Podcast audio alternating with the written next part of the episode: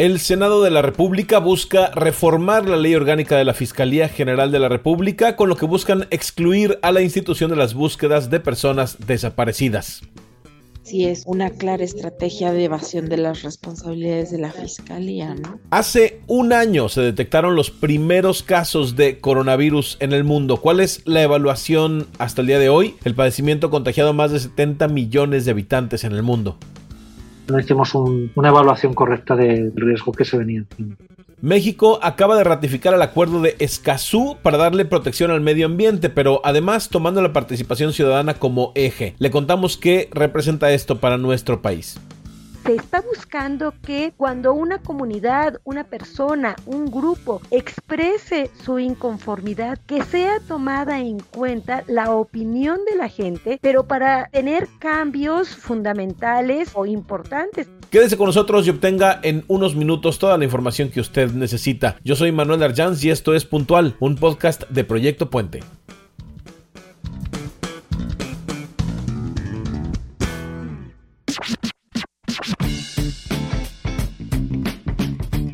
El Senado de la República busca una reforma a la ley orgánica de la Fiscalía General de la República, que en términos prácticos significa, y esa es la lectura que le dan los colectivos de búsqueda de personas, la negación de toda persona a ser buscada. Le vamos a platicar de qué se trata. Le doy unos datos primero para que podamos dimensionar lo que representarían estos cambios. México tiene un registro superior a 79 mil personas desaparecidas. La Comisión Nacional de Búsqueda reporta más de 4 mil fosas clandestinas con decenas de de cuerpos que aún no han sido identificados. Bueno, ahora hablemos de esta propuesta. Lo que busca es que la Fiscalía abandone su participación en el Sistema Nacional de Búsqueda de Personas. Además, determina los supuestos mediante los cuales tendría la capacidad de investigar la desaparición y no habría un trabajo coordinado entre fiscalías y eso haría que ya no tenga que cumplir con las obligaciones que se le estipulan en la ley general, entre ellas obviamente la de coordinación, pero volvemos a que pues las comisiones no tienen las facultades que tiene la fiscalía para diligencias ministeriales, entonces estarían dejando total y completamente desprotegida a la comisión.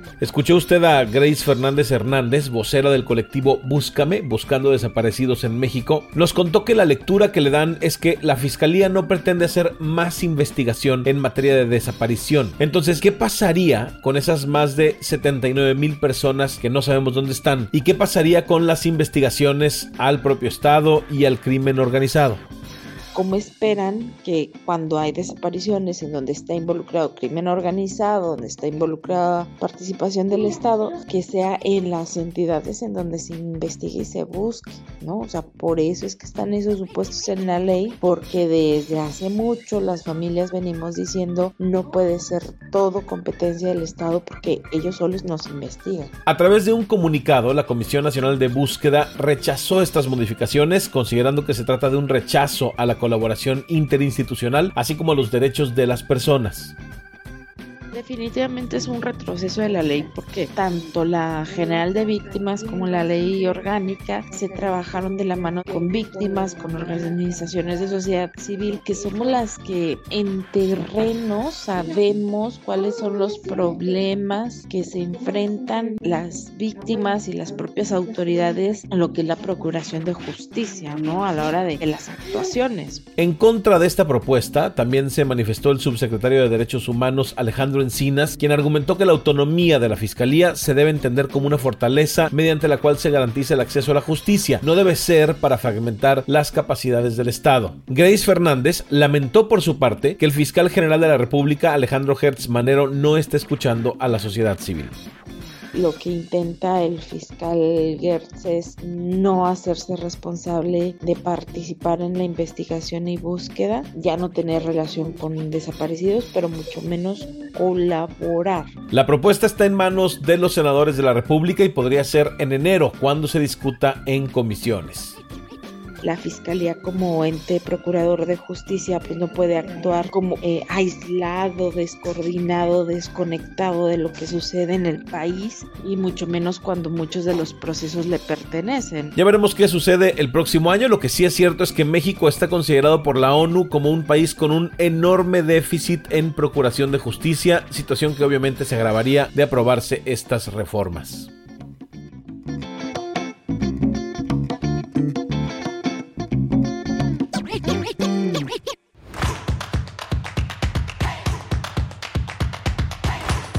Bueno, ya hace un año que las noticias sobre el coronavirus inundaron todos los medios de comunicación en el planeta, cuando se detectaron estos primeros casos en Wuhan, China, pero creo que desde un inicio nadie dimensionó lo que nos esperaba durante este periodo que ya va a llegar al año. Independientemente del lugar en el mundo en que vivamos, el virus nos vino a golpear la realidad, a transformar lo que conocíamos como normalidad y nos obligó a adoptar nuevas rutinas un primer momento yo creo que hicimos una evaluación demasiado optimista de lo que iba a ocurrir cuando empezamos a ver los datos. Escuchó usted al doctor Armando Arias Esteban, un reconocido virólogo de la Universidad Castilla-La Mancha en España. Los primeros casos se presentaron en noviembre, todo hace indicar que se originó, como usted sabe, en un mercado de Wuhan, pero fue hasta mediados, finales de diciembre, que el gobierno chino notificó a la Organización Mundial de la Salud sobre casos de neumonía atípica. Para esas fechas se había detectado en más de 250 pacientes tal vez los números que hubo en la zona cero, ¿no? en Wuhan y en la provincia de Hubei, no invitaban a pensar que la pandemia fuese a ser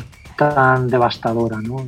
Los números, siendo malos, no eran tan alarmantes como para pensar que fuese a ser, que fuese a tener un impacto como ha tenido. Ya en marzo, debido a la alta tasa de contagios, la letalidad y el número de países involucrados, fue que la OMS decidió declararlo pandemia. ¿Y qué significaba esto? Nuevas medidas restrictivas, cierres fronterizos, confinamiento, limitación de la movilidad, usted ya sabe de lo que le hablo. Pero ¿hubo alguna falla o por qué las cifras han ido en constante crecimiento? Esto no parece detenerse. El especialista señala que el precedente más cercano y con comportamiento similar fue la gripa de 1918 o también conocida como gripe española. Las cifras son inconclusas, pero se habla de que en el primer año cobró la vida de entre 20 y 40 millones de personas no, teníamos esa experiencia reciente, no podíamos hacer una comparativa de lo que iba a ocurrir. Yo era de los optimistas que pensaba que en tres meses de confinamiento y una expansión moderada del virus acabaríamos infectándonos un porcentaje alto de la población y alcanzaríamos cierto nivel de inmunidad y el virus iría perdiendo fuerza. Durante estos meses se ha perfeccionado el tratamiento médico, pero a la par el virus ha mutado decenas de veces, que lo han hecho más fuerte. Es como si se tratara de una lucha constante entre la medicina y el mismo SARS-CoV-2. Para finales de septiembre se había rebasado la cifra de un millón de personas muertas, más del 40% en Estados Unidos, Brasil e India. La carrera con la creación de vacunas ha sido contrarreloj. En nueve meses se crearon al menos 190 candidatas, de las cuales al menos 40 han sido probadas en humanos y países como Reino Unido y Estados Unidos ya han iniciado con la aplicación de este biológico tampoco quiero decir que vayamos a ser capaces de erradicar el virus, pero si llegamos a unos niveles de una vacunación global particular, digamos México, España, un 60 o un 80% de la población, podremos estar casi libres de casos, casi libres. Este no es todavía el fin de la pandemia, sí una luz en este largo camino mientras alcanzamos ese porcentaje, pero tenemos que seguir cuidándonos entre todos, en especial estas fechas de fiestas navideñas. Por favor, quédese en casa, si no es indispensable reunirse con la familia, evítelo, reúnase con ellos una vez que todos tengan una vacuna o una vez que el escenario sea menos peligroso. Vale la pena este año limitarnos un poco.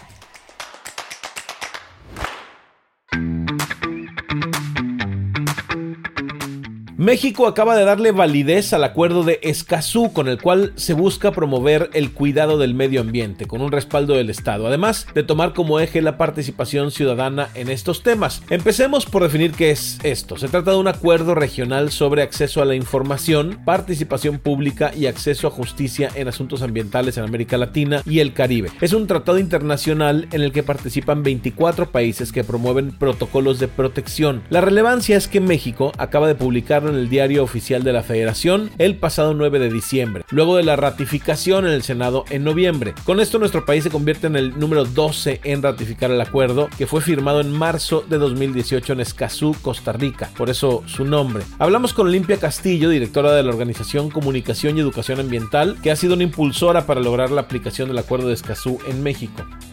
El objetivo del acuerdo es garantizar que en nuestra región todas las personas tengan acceso a la información ambiental, que puedan participar en los procesos de toma de decisiones ambientales y que tengan acceso a la justicia en asuntos ambientales. También considera la creación y el fortalecimiento de las capacidades y la cooperación, contribuyendo así a la protección del derecho de cada persona, de las generaciones presentes y futuras, a vivir en un medio ambiente sano. Olimpia explica que tras su publicación en el diario oficial, la sociedad es capaz de exigir respeto a sus derechos ambientales, pero no para ahí. También se deberán hacer ajustes en materia legislativa con políticas ambientales que vayan de acuerdo a esto la armonización y la actualización de las leyes ambientales, que podemos decir es una oportunidad para nuestro país, puesto que la gran mayoría de las leyes ambientales que tenemos en México, pues datan desde los años 80, por ejemplo. Aún las más actuales como la ley de acceso a la información, pues son legislaciones que deberán tener algunas adecuaciones propias. A la par deberá ser un fortalecimiento a las dependencias y funcionarios públicos encargados de promover el cuidado ambiental. Pareciera insignificante, pero ante la realidad de violencia socioambiental que vive el país, este acuerdo propone una transformación de la gobernanza ambiental. Uno de los principales problemas en temas ambientales tiene que ver con la confección de proyectos económicos, temas de infraestructura que no privilegian el medio ambiente y lo vemos de manera constante, solo hay que voltear a ver el proyecto federal del tren Maya.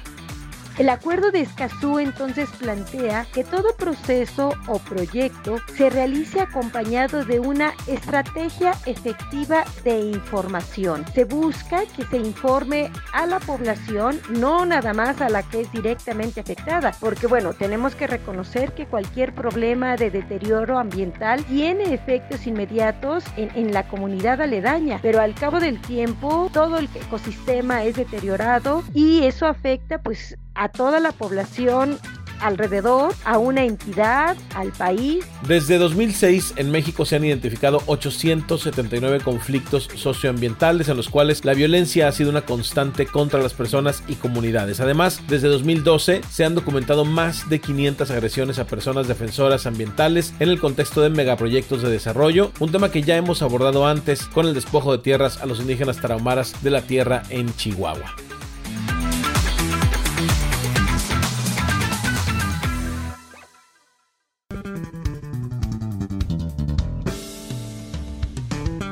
Bien, pues ya tiene usted toda la información que necesita para el día de hoy. Como siempre, le agradezco mucho que nos haya acompañado. Si le gusta el trabajo que hacemos en Puntual Podcast, por favor déjenos una reseña y suscríbase en Apple Podcast. Haga clic también en el botón seguir en Spotify o en cualquier plataforma donde usted consuma sus podcasts de manera recurrente. Como siempre, le agradezco mucho al equipo de Proyecto Puente, en especial a Natalia de la Rosa en la producción y a Anaís Dávila en la edición de este episodio. Yo soy Manuel Darjans, tenga usted un excelente inicio de semana y hasta el miércoles.